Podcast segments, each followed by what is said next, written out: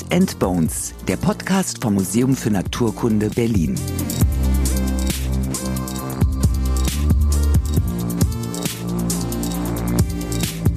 Kleine oder lange Würmer, mit Haaren besetzte Wanzen oder mit Blut vollgesogene Zecken. Parasiten sind nicht nur eklig, sie sind auch listig. Sagen wir mal, wenn man als Endziel hat, eine Katze zu infizieren, warum nicht zwischendurch mal eine Maus? Das ist ja wesentlich appetitlicher, als im Katzenkot rumzulegen, ist, wenn man jetzt in der Maus drin ist. Und dann sind die Chancen ja von der Katze aufgenommen zu werden wieder relativ groß. Ne? Zumal, wenn man die Maus vielleicht sogar so ein bisschen krank macht, dass sie gar nicht mehr so gut wegrennen kann oder sowas, ist ja eigentlich ideal. Ne? Was hier nach einem widerlichen Psychothriller für Mäuse und Katzen klingt, ist die erbarmungslose und wirklich unschöne Seite der Natur. Die Welt der Parasiten. Und er hier, Also inzwischen wird es eigentlich der einzig wahre. Kennt die grausamen Fähigkeiten der Parasiten. Virologe Jakob Trimpert.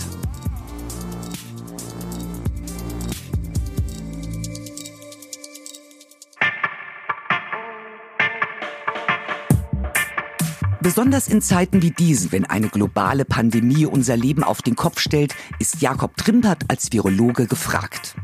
Er forscht an einem Impfstoff gegen SARS-CoV-2. Ist er nicht gerade zwölf Stunden täglich im Labor, kümmert er sich als Tierarzt um Hunde, Hamster und Meerschweinchen oder assistiert im Museum für Naturkunde Berlin, damit so tolle Sonderausstellungen wie Parasiten Live Undercover entstehen können. Kaum einer kann so passioniert mit dem Host des Podcasts Lukas Klaschinski über so etwas Unbehagliches wie Zwischenwirte oder eierlegende Würmer sprechen. Ich bin wirklich gespannt, wie vielfältig die Welt der Parasiten sein kann, weil ich da erstmal an Würmer denke, wie den Fuchsbandwurm zum Beispiel, oder auch an Läuse oder an Zecken. Daher, Jakob, erstmal die Frage, was genau sind Parasiten? Ich habe schon öfter im Film gesehen, dass Ehepartner sich gegenseitig als Parasiten bezeichnen, aber das ist wahrscheinlich nicht die korrekte Definition, oder? Nein, das ist nicht die korrekte Definition von Parasiten. Und zwar ist der ja, Parasit ein medizinisch definierter Organismus, eine Entität. Äh, Und man spricht vom Parasitismus bei dem Zusammenleben von zwei Organismen zum einseitigen Vorteil eines der Organismen. Und diesen Organismus, den bezeichnet man dann als Parasiten. Das ist natürlich wie alle solche Definitionen irgendwie menschengemacht. ne? Das haben sich Menschen mal ausgedacht, weil sie irgendwie eine Definition brauchten. Ist also nichts Gottgegebenes, das sowieso nicht, aber auch nichts Natürliches. Zum Beispiel, natürlich kann man sich darüber streiten, also warum sind denn dann Bakterien jetzt keine Parasiten? Weil die leben ja auch mit uns zusammen, wenn sie uns krank machen, zum einseitigen Vorteil. Oder noch schon mal Viren. Das sind eigentlich die perfekten Parasiten, wenn man darüber nachdenkt. Coronavirus, Ja, der ja, neuartige? Ist ein, ist ein idealer Parasit. Also das, ähm, so ein Virus hat ja sozusagen alles outgesourced und das ist ja nur noch eine wandelnde Erbinformation mit Proteinhülle. Ne, Bei manchen noch ein bisschen Fett dran, aber, aber Protein, Fett außen so und in Erbinformation. Und die machen ja nichts mehr selber. Ne? Die gehen in eine Zelle rein und lassen von der Zelle alles machen, neue Viren produzieren, zack, raus, nächste Zelle infizieren. Das ist der perfekte Parasit. Aber im medizinischen Sinne kein Parasit, weil man sich irgendwann gedacht hat, als Parasit bezeichnet man nur das, was schon sozusagen eine, ja, eine richtige, echte Zelle ist. Also es können Einzeller sein, aber es müssen Eukaryoten, sagt man sein. Das können also keine Bakterien und keine Viren sein. Hat man sich irgendwann mal überlegt. Seit wann gibt es eigentlich Parasiten? Das ist eine interessante Frage, die ist insofern nicht definitiv leicht zu beantworten, weil äh, Parasiten aufgrund ja, ihres Körperbaus häufig keinen guten Fossilbefund hinterlassen. Also Parasitenknochen, ja, also findet man jetzt erstmal in der Regel nicht, weil meistens haben Parasiten keine Knochen und selbst gibt sicherlich auch ne, Wirbeltiere, die als Parasiten fungieren, aber das sieht man den Knochen ja dann nicht an oder nicht zwangsläufig. Und äh, deswegen ist es gar nicht so einfach. Wenn man darüber aber mal so nachdenkt, so, wie das Leben auf der Erde vermutlich entstanden ist, dann würde ich denken, dass Parasitismus sicherlich eine Frühform der Entwicklung des Lebens auf unserer, auf unserer Erde ist. Ich kann mir gut vorstellen, dass gerade so Parasiten wie eben Viren, ähm, die einfach andere Zellen befallen und dann dort sich replizieren lassen, dass das etwas ist, was es schon, schon kurz nach Anbeginn des Lebens auf unserem Planeten auch gab. Das ist einfach ein Erfolgsmodell sowas. Ne? Das, das, ähm, das funktioniert gut. Ist das so, weil, ich meine, die sind ja irgendwie immer abhängig von anderen Lebewesen, sind nicht parasitäre Lebewesen ja auch. Und da frage ich mich, wie können die so erfolgreich sein? Naja, es ist so, man muss halt wie bei, wie immer, wenn man irgendwie versucht, eine ökologische Nische zu besetzen als Organismus, muss man das gut machen. Ne? Da kann man sich auf verschiedene Sachen spezialisieren. Und wenn das Spezialisieren eben ist, dass man mit ja, spezieller Nahrung auskommt, mit der andere nicht auskommen, dann ist das natürlich ein toller Vorteil und dann werden es immer mehr und immer mehr. Ne? Aber man kann sich eben auch darauf spezialisieren, andere Organismen irgendwie möglichst gut auszubeuten. Und wenn man da geschickte Strategien entwickelt, dann ist das einfach eine spitzenmäßige Möglichkeit, mit relativ wenig eigenem Aufwand andere für sich machen zu lassen. Ne? Und das ist eigentlich, also wenn man das mal so betrachtet auf unserem Planeten, insgesamt ist das eine Erfolgsgeschichte. Eigentlich hat ja jeder seine Berechtigung, jedes Lebewesen. Mhm. Ein wichtiges Glied meistens in der Nahrungskette. Wie ist das bei Parasiten? Sind die immer ein Glied in der Nahrungskette oder warum haben die ihre Berechtigung? Hm. Auch das ist sozusagen diese, das, die kommt ganz häufig die Frage nach, nach der sozusagen Berechtigung von Tieren, Organismen, die jetzt aus menschlicher Sicht erstmal irgendwie nutzlos oder sogar lästig erscheinen. Jetzt Mücken oder was, oder Zecken oder das gibt noch viel Schlimmeres, Würmer, die irgendwie im Darm leben. Das sind alles Sachen, die man jetzt aus menschlicher Sicht erstmal relativ unnütz oder sogar lästig, bedrohlich irgendwie findet.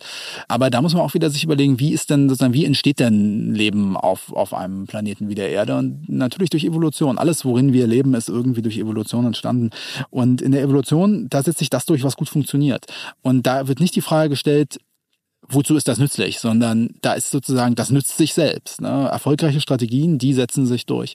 Erfolgreiche Strategien führen aber in der Regel, so komplex wie so ein Ökosystem eben ist, dazu, dass wiederum andere Organismen Nutzen daraus ziehen, dass eben die Mücke erfolgreich ist. Ne? Zum Beispiel, indem man eben als Fisch Mückenlarven frisst oder sowas. Ne? Das ist dann äh, natürlich ein Nutzen fürs gesamte Ökosystem, weil wieder andere Organismen, die gibt es wieder andere, die fressen die Fische, ne? Und, ähm, und schon mm, hat sozusagen, das greift alles ineinander. Das ist sehr komplex, so ein System.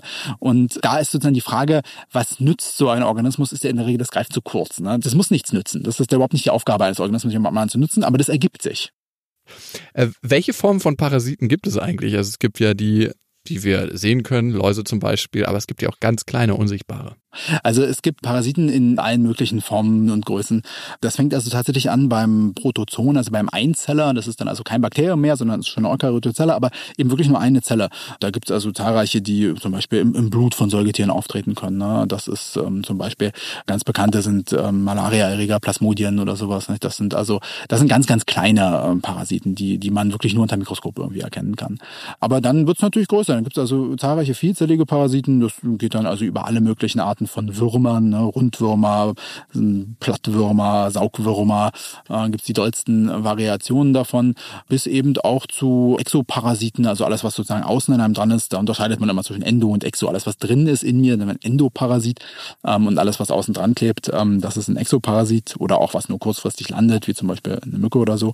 Es gibt aber durchaus auch sozusagen richtige, echte, ernstzunehmende Tiere, die parasitisch leben, zum Beispiel der Kuckuck. Ne? Der Kuckuck, der parasitiert andere Vögel, indem er sich also selber um seinen Nachwuchs nicht kümmert.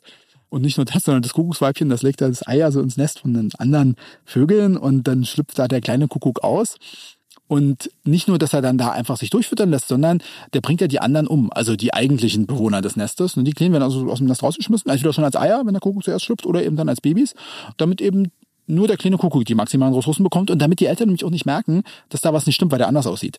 Das ist ja ein richtig, echt ein relativ großer Vogel, so ein, so ein ähm, Kuckuck und sicherlich trotzdem erfüllt er die meisten Definitionen des Parasitismus. Was ist deine Einschätzung? Was ist der schlimmste Parasit weltweit und welcher sorgt für die meisten Probleme? Hm. Also es gibt zahlreiche schlimme Parasiten weltweit, vor allen Dingen in Ländern mit weniger entwickelten Gesundheitssystemen. Also da ist sicherlich Malaria an erster Stelle zu nennen als sozusagen besonders global bedrohlicher Parasitose. Da gibt es unterschiedliche Schätzungen, wie verbreitet das ist, aber, aber es ist eigentlich so, dass man schon davon ausgehen kann, dass so etwa eine Million Todesfälle im Jahr auf der Welt auf Malaria zurückzuführen sind. Und das ist eben eben vor allen Dingen in, in Ländern der südlichen Hemisphäre, vor allem in Afrika ein Problem. Ja. Man hört ja öfter mal Horrorgeschichten von Parasiten, zum Beispiel im Asienurlaub oder Südamerika-Urlaub, die man sich dort holen kann. Darum bade ich auch nicht ohne Badehose. Zum Beispiel der Penisfisch der soll über die Harnröhre gelangen, Ist das ein Mythos oder geht das wirklich? Das, das glaube ich, das, also ich bin da auch, also da bin kein Experte im Thema Penisfisch, aber der ist auch im, jetzt im strengeren Sinne, glaube ich, also jedenfalls kein Parasit des Menschen. Das ist dann ein Irrtum, wenn der Penisfisch, wenn ihm das unterläuft, dieses Problem. Ich glaube, der will eigentlich woanders hin. Aber ja, also das gibt's tatsächlich, diese Lebensform. Und auch darüber hinaus gibt's sicherlich zahlreiche Parasitosen, die man sich in anderen Weltgegenden irgendwie einfangen kann und die man dann auch nachher mitbringen kann. Also gerade von Gewässern ausgehend gibt's die gruseligsten Sachen. Also man kann sich durch Gnitzenstiche, kann man sich Flussblindheit einhandeln. Das sind kleine Würmer, die geht dann also durch von diesem Stich aus, gehen die dann ins Blut und dann befallen die den ganzen Körper und, und können ins Auge gehen und dann wird man blind. Das ist ein Riesenproblem. In Afrika, auch in Südamerika. Äh, sowas kann man sich natürlich theoretisch holen.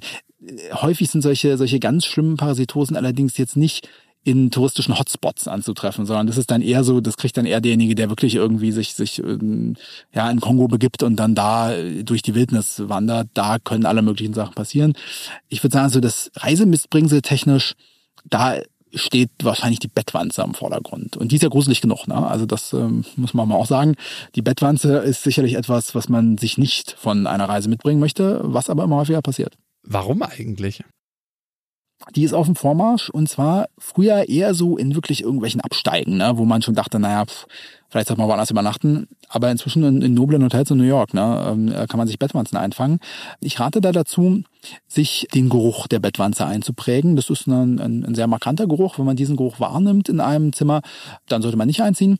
Ähm, der Geruch der Bettwanze ist schwer zu beschreiben. Er ist typisch wanzenartig widerlich. Das hilft jetzt den meisten vielleicht nicht weiter. Ich empfehle da folgendes Experiment.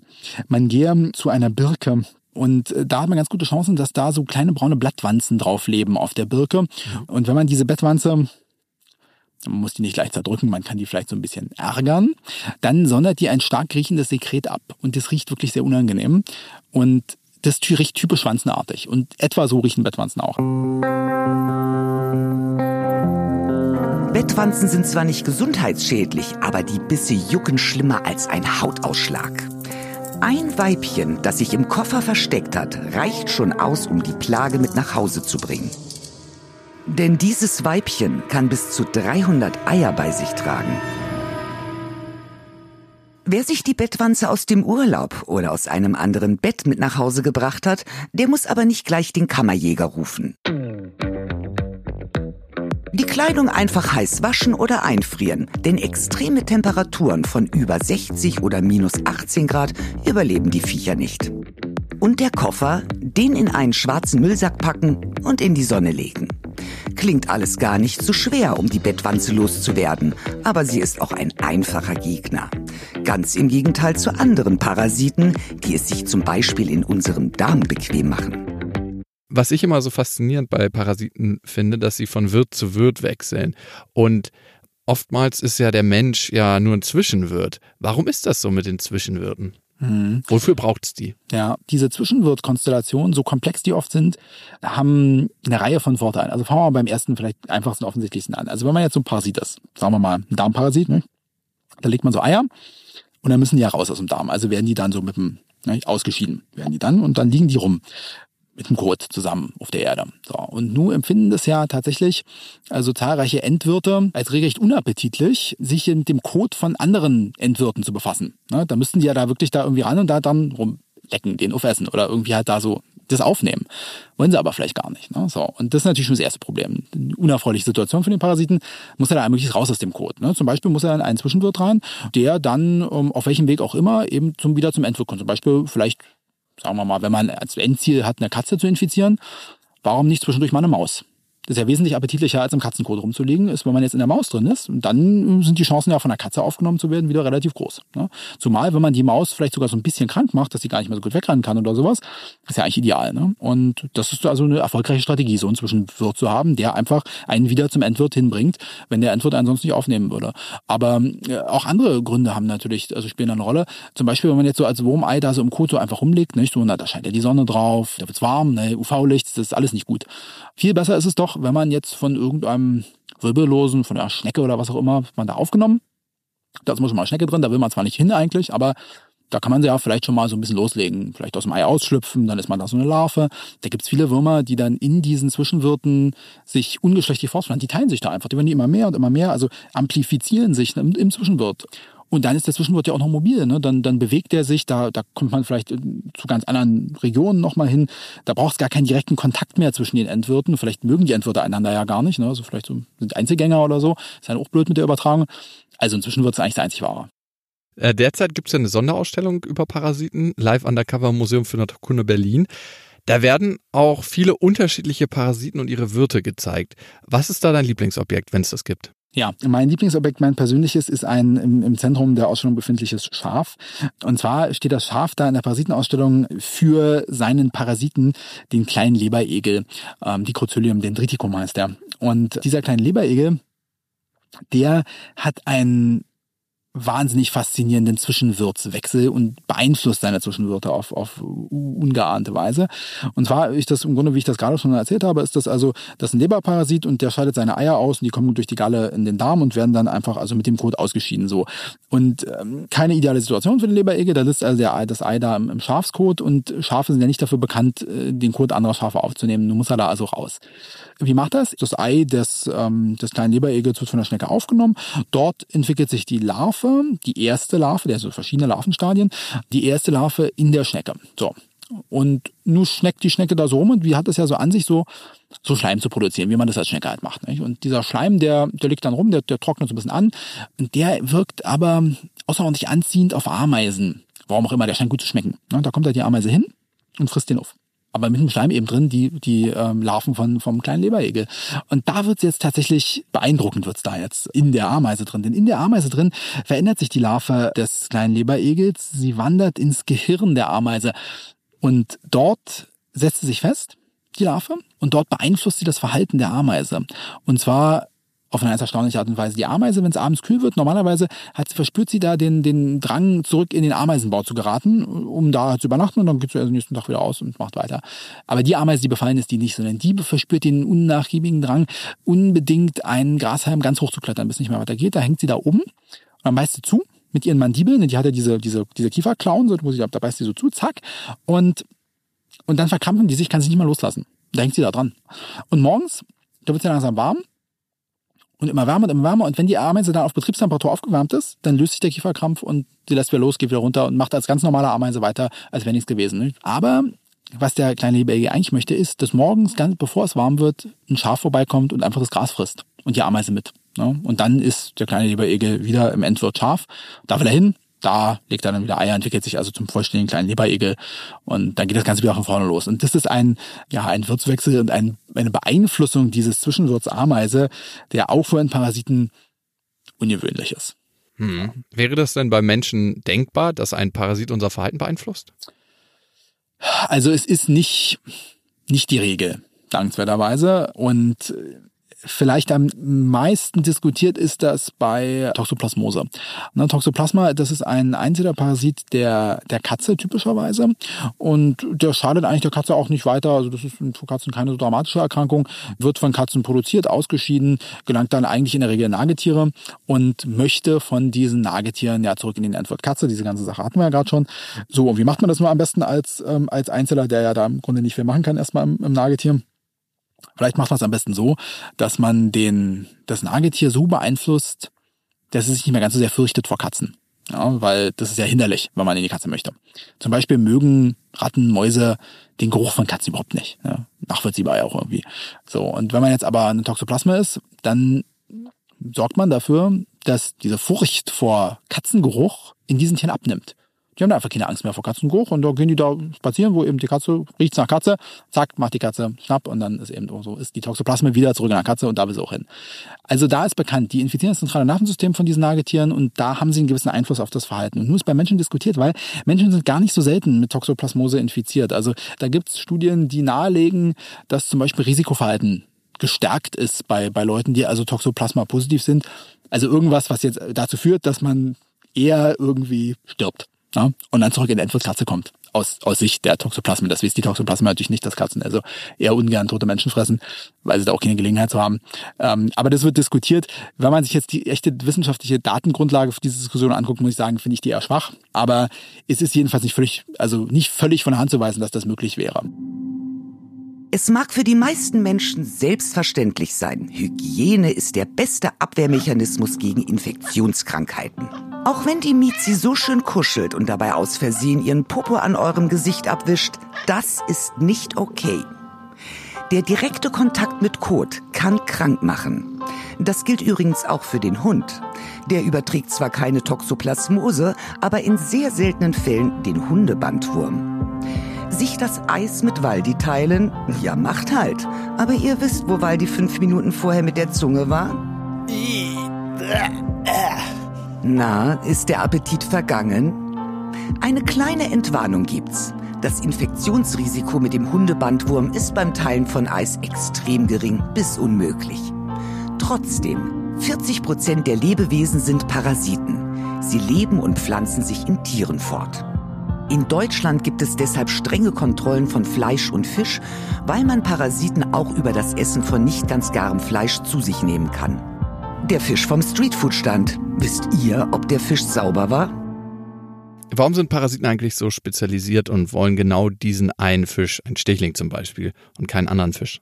Ja, auch das hat sozusagen mit sehr spezifischen Lebensbedingungen des Parasiten zu tun. Parasiten sind sehr, sehr eng angepasst. Also die sind absolute Spezialisten. Die haben sich darauf eingestellt, in einem total komplizierten, aber im gleichbleibenden Lebensraum zu leben. Ne? Und wenn man sich jetzt eben darauf eingestellt hat, im, im Darm von einem Stichling zu leben, so als Parasit, dann ist ein Darm von einem Hecht möglicherweise einfach in vielerlei Aspekten anders. Ne? Da sehen vielleicht die Darmzotten anders aus oder der Darm ist irgendwie viel länger, viel kürzer, hat andere Abschnitte. Da sind also verschiedene Parameter dann verschoben und damit können einige hochspezialisierte Parasiten einfach wirklich gar nicht umgehen und sterben dann ab, können sich da nicht entwickeln. Es gibt ein paar andere Parasiten, die eben ein bisschen größeres Wirtsspektrum haben, wo eben durchaus mal auch verschiedene Tiere befallen werden können. Zum Beispiel jetzt der Schweinespulwurm, der kann auch Menschen befallen, weil unser Darm jetzt doch nicht so groß anders ist als der des Schweins. Aber das ist, äh, ja, ist unterschiedlich, aber es, auch da ist es so, sagen wir, Schweine und Menschen jetzt wirklich gar nicht so unterschiedlich.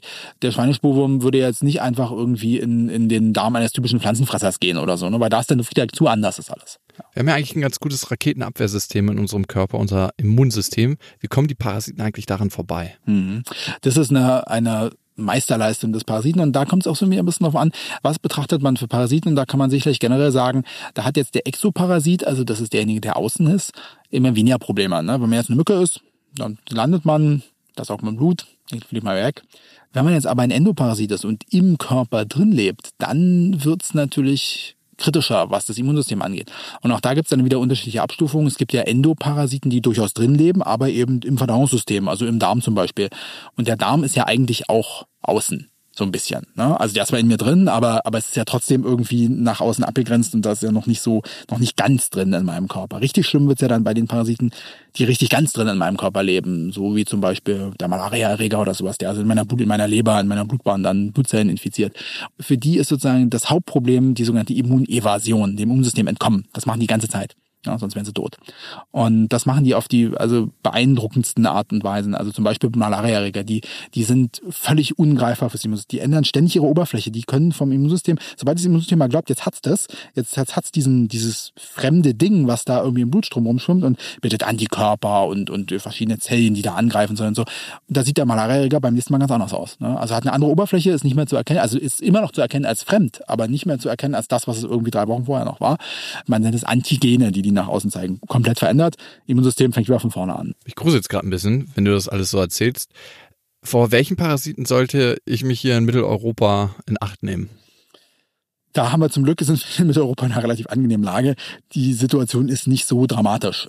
Sicherlich steht hier in Mitteleuropa, was so die Gefährlichkeit angeht, die Zecke im Vordergrund. Die Zecke gilt bei uns als das gefährlichste Wildtier. Sie fungiert als gefährlicher Krankheitsüberträger bei uns und äh, überträgt im Wesentlichen zwei Erkrankungen, nämlich die Borreliose, das ist eine bakterielle Erkrankung, und die Frühsommer-Meningoenzephalitis, das ist eine virale Erkrankung. Diese beiden Erkrankungen sind beides durchaus akut lebensbedrohliche Erkrankungen, die ähm, schwere Verläufe nehmen können und von denen man sich in Acht nehmen sollte. Und so ist also die Zecke als Überträger dieser Krankheiten als besonders gefährlich einzustufen. Und da muss man auch sagen, sowohl profitiert die Zecke vom Klimawandel, weil durch mildere Winter also mehr Zecken durchkommen und auch Zeckenarten sich ausbreiten, die also bei uns früher wenig Verbreitung hatten, sich also weit nach Norden ausbreiten. Das sind also Probleme, die, die kommen hinzu. Auch in vielen Gegenden gibt es durchaus auch mehr infizierte Zecken als früher. Gibt also in, durchaus Regionen, da sind also 30 Prozent der, der, der Zecken mit Borreliose infiziert, was, was häufig früher nicht so war. Es breitet sich eher aus. Und das ist ein Problem, das sollte man nicht aus dem Auge lassen, wenn man gerne Natur ist, wenn man, wenn man da durch hohes Gras geht. Da sollte man sich absuchen nach Zecken. Denn, und das ist vielleicht die gute Nachricht, nicht jeder Zeckenstich das ist sozusagen jetzt nicht erstmal kein Todesurteil, sondern ähm, da gilt wie bei allen solchen Sachen Ruhe bewahren und schnell agieren. Und zwar sollte man die Zecke möglichst schnell entfernen. Selbst wenn die Zecke infiziert ist, zum Beispiel mit Borrelien oder zum Beispiel mit diesem FSME-Virus, dann hat man gute Chancen, wenn man die innerhalb von ein paar Stunden rausholt, dass keine Übertragung stattfindet. Und man sollte sich überlegen, wie holt man die Zecke raus. Und da sollte man vielleicht seine eigene Wut erstmal in Grenzen halten und die Zecke nicht vorher irgendwie foltern. Denn wenn die Zecke irgendwie die Prozedur zum Kotzen findet, dann passiert genau das. Ne? Dann kann das durchaus sein, dass die also zusätzlich irgendwie Speichelsekrete abgibt in die Wunde und genau da sind ja die Erreger drin. Sondern die Zecke möglichst nah an der Einstichstelle packen und gerade nach innen rausziehen. So eine Zecke hat auch kein Gewinder. Ne? Also viele Leute fangen da so drehen da rum und machen und tun. Das ist alles nicht nötig. Mit ein bisschen Zug nach hinten raus und dann ist gut. Und man sollte die Stichstelle beobachten, denn zum Beispiel die Infektion mit Borrelien, die kann man da in, mit ganz guter Sicherheit schon selber diagnostizieren. Da bildet sich so eine ganze, so eine sogenannte Wanderröte eine sich ausbreitende Infektion an der Haut, wird also immer größere rote Stichstelle und die häufig innen heller ist. Wenn man das an sich beobachtet, dann ist es höchste Zeit, zum Arzt zu gehen, Antibiotika einzunehmen. Das lässt sich nämlich in diesem Zeitpunkt gut behandeln, später vielleicht nicht mehr. Wenn man sowas verschleppt, dann ziehen sich diese Borrelien eventuell in Gelenke, ins zentrale Nervensystem zurück und dann kann es richtig gefährlich werden. Okay, wenn wir schon bei Gefahren sind. Meine Eltern haben mir früher mal gesagt, als ich im Wald war, auf gar keinen Fall die Bären essen. Aber wenn du schon Bären essen musst, dann ess nicht die, die irgendwie bis zum Knie gehen, auf ja, Kniehöhe wachsen. Ja. Ist das noch aktuell oder? Also meine Eltern haben es mir auch erzählt, ich sag's meiner Tochter auch, so also irgendwie seit sich. Ähm, ja, also Hintergrund ist der Fuchsbandwurm. Ähm, der Fuchsbandwurm ist ein besonders ein wirklich gruseliger Parasit unserer Breiten, der jetzt sagen wir mal im Vergleich zur Zecke eine geringe Rolle spielt, was sozusagen die Infektionszahlen angeht. Da gibt es einfach wenig Infektionsfälle vergleichsweise und da entsprechend starben also relativ wenig Leute da dran. Aber es ist einfach eine, eine schreckliche Erkrankung. Und zwar ist also die Theorie, die dahinter steht mit den Bären, ist folgende. Der Fuchs, der also diesen Fuchsbandwurm in sich hat, der Fuchs ist Endwirt des Fuchsbandwurms und als solcher kommt er sehr gut mit dem Wurm klar. Der Wurm möchte ihm eigentlich nicht groß schaden, der lebt einfach im Darm von dem Fuchs und dann legt er Eier. Und dann kommt also mit dem Fuchskot kommen die Eier raus. So, und wenn man jetzt diese Pech hat und man isst Blaubeeren, und da hatte also ein Fuchs also seinen Darminhalt da an den Blaubeeren irgendwie abgelegt. Und das hatte Kontakt miteinander. Dann könnte natürlich ein Ei von einem Fuchsbandwurm da dran kleben an der Blaubeere und dann könnte man die eventuell also das mitessen und dann wäre man infiziert. Ich glaube nicht, dass das ein sehr wahrscheinlicher Vorgang ist. Gerade wenn man jetzt also ne, dann höhere Beeren, so wie Himbeeren oder Brombeeren betrachtet, da muss schon viel schiefgehen, damit da ein Fuchs wirklich da, ne, seinen Darminhalt ablegt da an der Beere tatsächlich stellt man fest, wer besonders betroffen ist von, von Fuchsbandwurmerkrankungen, sind vor allen Dingen Jäger. Ne? Die haben also, wenn du Fuchs erschießt und dann, dann da an dem irgendwie rummachst, äh, dem das Fell abziehst, was auch immer, da ist natürlich ein großes Expositionsrisiko. Dann gibt's auch den, den Hundebandwurm, das ist eine ganz ähnliche Sache. Also es sieht fast genauso aus und macht auch fast die gleiche Erkrankung, den man durchaus eben zum Beispiel als Hundehalter bekommen kann. Also Kontakt mit den, mit den Endwirten. Ähm, das ist da sicherlich besonders problematisch. Und was dann passiert ist, ist wirklich einfach ein höchst unangenehmer Vorgang. Dieser Fuchsbandwurm oder Hundebandwurm, der schlüpft aus dem Ei, äh, stellt dann also fest, er befindet sich hier in einem, jedenfalls nicht im Endwirt, da will er nicht hin. Und da macht er das, was er in einem, in einem Zwischenwirt machen würde. Da geht er durch die Darmwand ähm, durch und, und möchte da irgendwie also wieder raus aus dem Darm. Am Ende infiziert die Leber in der Regel. So. Und äh, dann sitzt er dann nur so in der Leber und da bildet der eine ja, man nennt es eine, eine Hydatida, also so eine, so eine Art Blase, so wie so eine Zyste.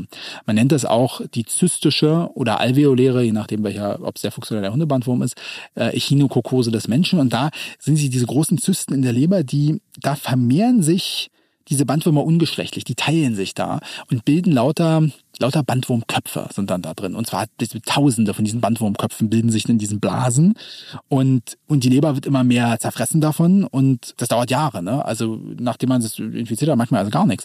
Und 20 Jahre später stirbt man Leberversagen, weil die Leber komplett aufgefressen wurde von diesen wuchernden Bandwurmköpfen, die sich da drin bewegen. Das klingt wie ein ne? Horrorfilm. Das ist auch irgendwie, also das ist so, so würde ich einen Horrorfilm auch konzipieren, wenn ich es machen müsste. Und das ist einfach eine Erkrankung, die einfach auch sehr schwer zu behandeln ist. Selbst wenn man sie jetzt diagnostiziert, wenn man jetzt merkt, okay, das ist das Problem. Wenn das schon groß in der Leber drin sitzt, da kann man das medikamentös nicht mehr in den Griff kriegen. Da kommt das Medikament nicht mehr ran, da, da ist nichts mehr zu machen. Da hilft nur noch radikal chirurgisch die Leber rausnehmen. Oder ein Stück, wenn nur ein Stück betroffen ist. Das geht ja vielleicht auch. Aber selbst das ist nicht ohne, weil diese Bandwurmköpfe, die leben ja.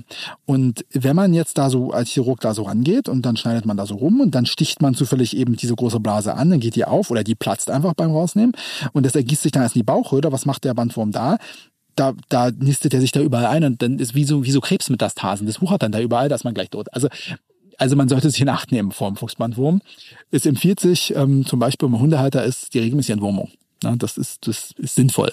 Das ist nicht nur, das nützt nicht nur im Tierarzt, sondern tatsächlich, was so Bandwürmer angeht, das würde ich nicht dem zuvor überlassen. Wir haben ja jetzt die ganzen negativen Seiten von Parasiten herausgekehrt. Gibt es auch positive Seiten, also dass sie zum Beispiel im medizinischen Kontext genutzt werden können, die Parasiten? Hm. Der Parasit ja erstmal per Definition, dadurch, dass er also mit uns zu seinem Nutzen zusammenlebt, ist ja also erstmal für uns nichts Positives. Aber äh, auch das ist ja ein evolutionärer Zusammenhang. Ne? Wir haben schon seit, seit Millionen von Jahren sind wir als Organismen darauf ausgelegt, mit diesen Parasiten irgendwie zu koexistieren, mit denen klarzukommen. Ne? Und entsprechend hat sich unser Immunsystem entwickelt, und nur ist es ja so, dass je mehr, also zum Beispiel Parasiten abnehmen in, in der westlichen Welt, durchaus andere Erkrankungen eher in den Vordergrund kommen. Ne? Also es gibt auch Probleme mit unserem Immunsystem, zum Beispiel Autoimmunerkrankungen oder allergische Erkrankungen. Und da ist durchaus so eine Diskussion, ob nicht das Fehlen des Kontakts zu zum Beispiel Parasiten auch zu anderen Formen des Drecks, dazu führen, dass das Immunsystem irgendwie dereguliert ist und Sachen macht, die das eigentlich nicht machen würde, weil es irgendwie unterbeschäftigt ist. Ne? Da gibt es spezielle Immunzellen, die sich also sonst hauptsächlich mit Parasitenabwehr beschäftigen, die besonders bei Allergien eine Rolle spielen. Die machen dann Sachen, die sie überhaupt nicht machen sollen, nämlich reagieren auf irgendwelche, auf irgendwelche Fremdstoffe, Antigene irgendwie aus Hausstaub, die sie eigentlich überhaupt nicht interessieren sollten, weil sie nichts zu tun haben möglicherweise. Ne? Wenn sie Parasiten hätten, wenn sie sich mit Würmern beschäftigen könnten, da wären sie glücklich. Ne? Sie, hatten sie ihre Aufgabe im Leben gefunden, haben sie so nicht. Ist in der Diskussion, ob das so ist. Die Datengrundlage, also da gibt's gute Daten dafür, ist aber meiner Ansicht nach vielleicht jetzt auch nicht sicherlich das einzige Problem, was, was zur Ausbreitung von Allergien und Autoimmunerkrankungen führt. Da gibt's bestimmt noch viele andere Sachen, die eine Rolle spielen.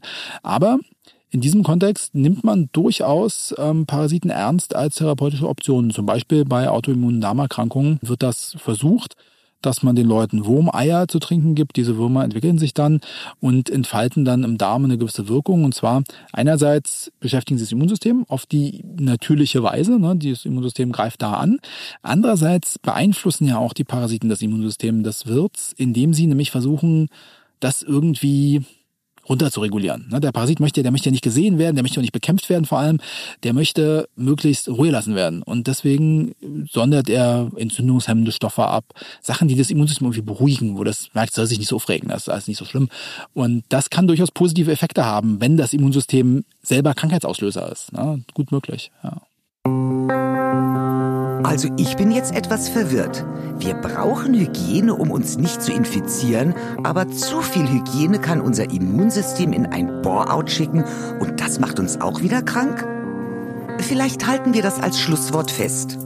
Spielt gerne mal im Dreck, aber bitte nicht mit Fäkalien. Die Berliner Sparkasse macht ja diesen Podcast möglich und über die Berliner Sparkasse könnt ihr Fragen stellen. Das habt ihr getan. Jakob, eine der Fragen war, ist ein Parasit ein Lebewesen? Ja, ja, ja, ein Parasit ist definitiv ein Lebewesen. Ähm, da gibt es keine andere Möglichkeit. Ein unbelebtes etwas kann per Definition kein Parasit sein. Äh, SARS-CoV-2, äh, sagt man das so? Ähm, man sagt das, nee, man sagt SARS-CoV-2 mhm. ähm, oder Covid-19. Und zwar SARS-CoV-2, also SARS steht für Severe Acute Respiratory Syndrome und CoV steht für Coronavirus und 2 steht für 2, weil da gab es schon mal eins, das war damals 1. Also damals hat das gar keine Nummer, weil es gab nur keinen Grund, das zu nummerieren, jetzt heißt es 1. Covid-19 bezeichnet die Krankheit, die von einer SARS-CoV-2-Infektion ausgelöst wird. Ja. Wann springen eigentlich Erreger wie SARS-CoV-2 vom Tier auf den Menschen über? Puh, das ist interessant, gerade im derzeitigen Kontext eine sehr interessante Frage. Also grundsätzlich bezeichnet man das Überspringen äh, von Erregern vom Tier auf den Menschen als Zoonose. Und diese, dieses Ereignis der Entstehung einer Zoonose, das tritt historisch schon immer auf. Ne? Also viele Krankheitserreger, die auch heute dauerhaft irgendwie bei Menschen leben, haben ursprünglich andere Wirte gehabt und, und sich dann von denen irgendwie wegbewegt. Das ist grundsätzlich erstmal ein Zufallsereignis. Ne? Also da haben zwei Organismen miteinander Kontakt und der eine Organismus, der ist infiziert mit einem für diesen Organismus irgendwie spezifischen, typischen Erreger, beispielsweise ein Virus. Und jetzt haben, hat das, hast du mit einem anderen Organismus Kontakt, mit dem du vielleicht sonst selten Kontakt hast. Beispielsweise jetzt irgendeine Fledermaus mit einem Menschen. Das ist ja ein seltener, direkter, ganz naher Kontakt. Und da kann es durchaus sein, dass also das Virus, das typischerweise in der Fledermaus lebt, dann auf den Menschen übergeht und menschliche Zellen infiziert. Und zwar einfach, weil es das zufällig kann. Gar nicht, weil das irgendwie geplant, gewollt, gedacht ist von irgendjemandem. Das ist in der Evolution nämlich nicht so. Dann kommt es häufig zu Problemen, weil die Evolution ja so funktioniert, dass also Organismen, auch Wirte und Krankheitserreger, die schon länger miteinander leben, irgendwie gelernt haben, miteinander klarzukommen. Ne? Meistens ist es ja, ist es ja nicht im Sinne eines Krankheitserregers, den Wirt umzubringen, weil wenn der Wirt ja tot ist, dann nutzt er einem ja gar nichts mehr. Deswegen haben also Fledermaus und Coronavirus wahrscheinlich gelernt, gut miteinander zu leben, ohne dass die Fledermaus jetzt ständig vom Himmel fällt. Wenn aber ein neuer Wirt infiziert wird, das ist ja komplett neues, äh, es ist ja ein neues Universum für so ein, für so ein Virus. Das ist ganz, ganz anders als das, was es vorher hatte. Und das kann zu großen Problemen führen, weil äh, da erstmal wieder Evolution stattfinden muss, dass sich sozusagen Virus und Wirt aneinander anpassen. Und da gibt's durchaus dann diese Übergangszeiten, wo also schwere Erkrankungen entstehen, die, die eigentlich in niemandes Interesse sind. Also typisches Beispiel ist Ebola, ne? Dass da irgendwie dann bis zu 90 Prozent der Leute sterben. Das ist ja fürs Virus eine Katastrophe, weil da kann sich überhaupt gar keine anderen Menschen mehr anstecken stecken. Das ist ja völlig unsinnig. Aber es ist nun mal auch, es kommt von Fledermäusen. Bei Fledermäusen funktioniert das gut. Ne? Das, die Fledermäuse sterben oft mal selten, gar nicht vielleicht. Ähm, aber sobald es in, in Menschenaffen oder in Menschen kommt, äh, ist es eine Katastrophe. Und da sind also dann wieder evolutionäre Prozesse, die dazu führen, dass wahrscheinlich, so als Virologe muss ich sagen, dass sozusagen die, die, die, die Evolution eigentlich immer so in Richtung geht, naja, vielleicht kommt man ja miteinander aus. Ne? Vielleicht kann man so, wie halt, sagen wir mal, ein normaler Schnupfen oder so, ne? ist weit verbreitet, infiziert viele Wirte ist aber nicht ganz so schlimm. Und das ist eigentlich das aus für beide die beste Lösung. Was kann man eigentlich gegen Parasiten tun? Gibt es da Impfung? Ähm, Impfungen sind selten gegen Parasiten. Das Impfung ist ja die, typische Bekämpfung für Viruserkrankungen. Ne? Das nicht umsonst wurde das bei einem Virus ähm, entdeckt, nämlich bei Pocken, ähm, und wurde dann verfeinert bei Tollwut. Ähm, das sind so die historischen Entwicklungen. Gegen Viruserkrankungen kann man häufig sehr gut impfen, weil die Immunreaktion, die zur Abwehr von Viruserkrankungen beiträgt, häufig gar nicht so komplex ist. Und da, ich bin ja Virologe vom Beruf, da würden jetzt viele Kollegen das vollkommen abstreiten und sagen, um Gottes Willen, wie kann man sowas sagen? Da gibt's große Unterschiede. Ne? Also zum Beispiel ist bei Herpesviren viel komplexer als jetzt, sagen wir mal, bei, ähm, bei Tollwutviren oder so, ne? Die, die Immunreaktion, die da eine Rolle spielt. Aber da funktioniert es häufig ganz gut bei Viralerkrankungen. Bei Bakterienerkrankungen funktioniert es zum Teil auch ganz gut, aber aber manchmal schon mal gar nicht mehr ganz so gut. Und dann bei, bei parasitären Erkrankungen funktioniert es häufig gar nicht so gut. Zum Beispiel Malaria, das versucht man schon lange, da einen Impfstoff zu erreichen, der wenigstens einen Teilschutz irgendwie gewährleistet. Und da ist, ist also viel Interesse dahinter, weil, wie gesagt, da sterben eine Million Menschen im Jahr irgendwie dran. Da, da ist auch also die Bill Gates Foundation da riesen Summen investiert. Ähm, der Nobelpreis winkt für den, der, der diesen Impfstoff hat. Also das, das wollen viele. Aber es funktioniert leider nicht gut. Deswegen steht bei parasitären Erkrankungen leider nicht so sehr die Prophylaxe mit Impfung im Vordergrund, was eigentlich das Beste wäre, sondern häufig die, die Therapie ähm, der Erkrankung. Also dann muss man entsprechende Medikamente einnehmen, die spezifisch gegen diesen Parasiten wirken.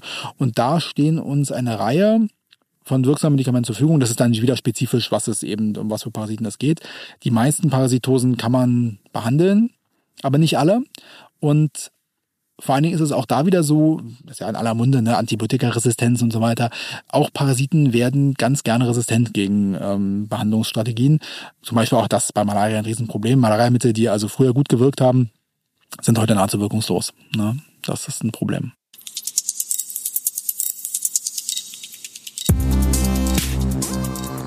Malaria. Ein Riesenproblem für Menschen, besonders in den Tropen. Ihr habt es gehört, eine Impfung gibt es nicht.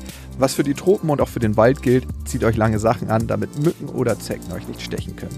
Das war für mich eine sehr intensive Folge von Beats and Bones. Ich habe wieder mal viel gelernt. Und in der nächsten Folge bleiben wir mal in der Stadt, in Berlin. und sprechen über die Wildnis hier. Mein Name ist Lukas Kaczynski. Ich freue mich auf die nächste Folge mit euch und denkt dran, ihr könnt den Podcast abonnieren, überall wo es Podcasts gibt, also auf Amazon Music, auf Spotify, auf Deezer, auf iTunes und genau da freuen wir uns sehr auf eine Bewertung von euch.